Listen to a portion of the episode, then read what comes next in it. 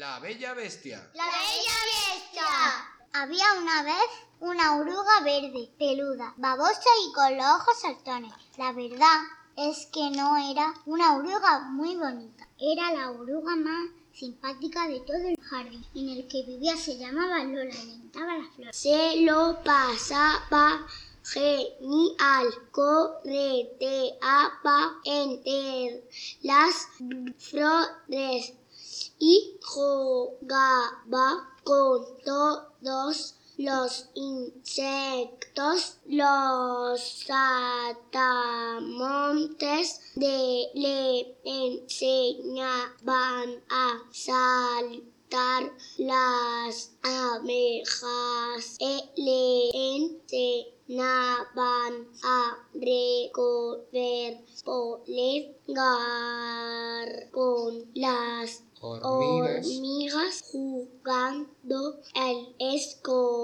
escondida El escondite. el escondite y las libélulas la llevaba ¿No? volando De un lugar a otro. del- de jardín y helicóptero. Era la oruga más fea y feliz de todo el mundo. Un buen día plantaron flores nuevas y todas las flores nuevas llegaron, se empezaron a plantar flores, flores nuevas y todas las nuevas flores y llegaron sexto de todos los lares. Cada vez que veían a la aurora verde, peluda y babosa, de los ojos santones, se reían de ella.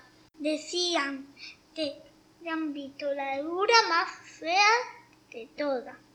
La pobre oruga empezó de, de dejar de comer y de dejar de jugar y estaba tan triste que nunca, el único que hacía era agacharse despacito en los adultos más pequeños para camuflarse y que no la vean llorar. Uno de esos días tristes empezó a encontrarse extraña.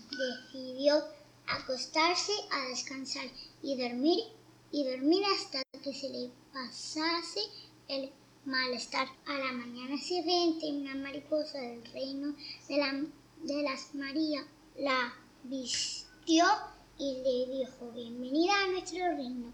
Pronto dejarás de ser una fea bestia para ser una bella mariposa. Nuestra amiga no entendió bien lo que quería decir y continuó con su plácido sueño. Pasaron dos días y la oruga se Seguía. seguía durmiendo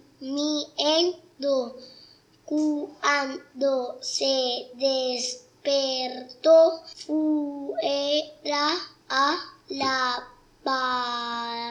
lavarse las gotas de ro, las gotas de rocío que la noche había dejado sobre ella su cuando se vio reflejado dado iba en el agua pegó un susto en- enorme casi no se reconocía su Cuerpo.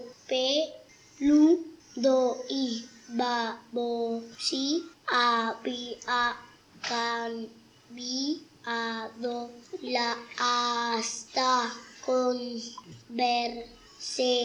en una hermosa mariposa tenía unas alas tan grandes y coloridas que se confundían con los colores de arco iris. Su aspecto arrecto era totalmente diferente. Se fue corriendo para que la vieran.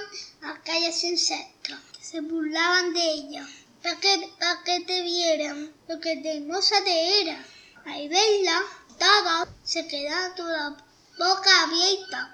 A, su- a los saltamontes para saltar con ellos, pero sus patas ya no le permitían hacerlo como antes.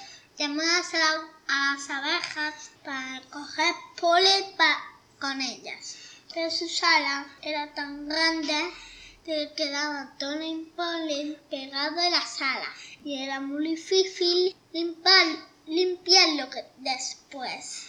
Llamó a las hormigas para jugar al escondite, pero era un tamaño, pero era imposible de su tamaño. En, esconderse en su golminero.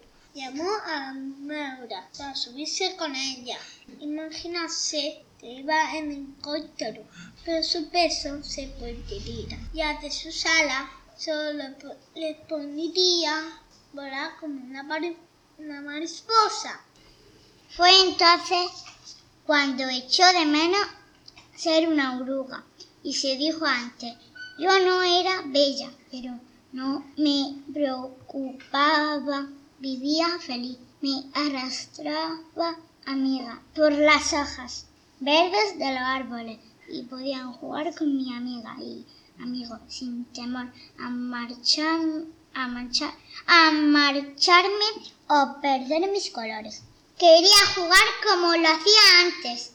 Comprendió que la belleza no es nada importante y que tener amigos y amigas para jugar es el mayor tesoro que una oruga puede tener. Entonces decidió que si era feliz siendo oruga, ahora tenía que aprender a hacerlo siendo mariposa, así que despreocupándose de su fealdad o belleza, se prometió disfrutar cada día con sus amistades, viviendo y aceptándose tal como era.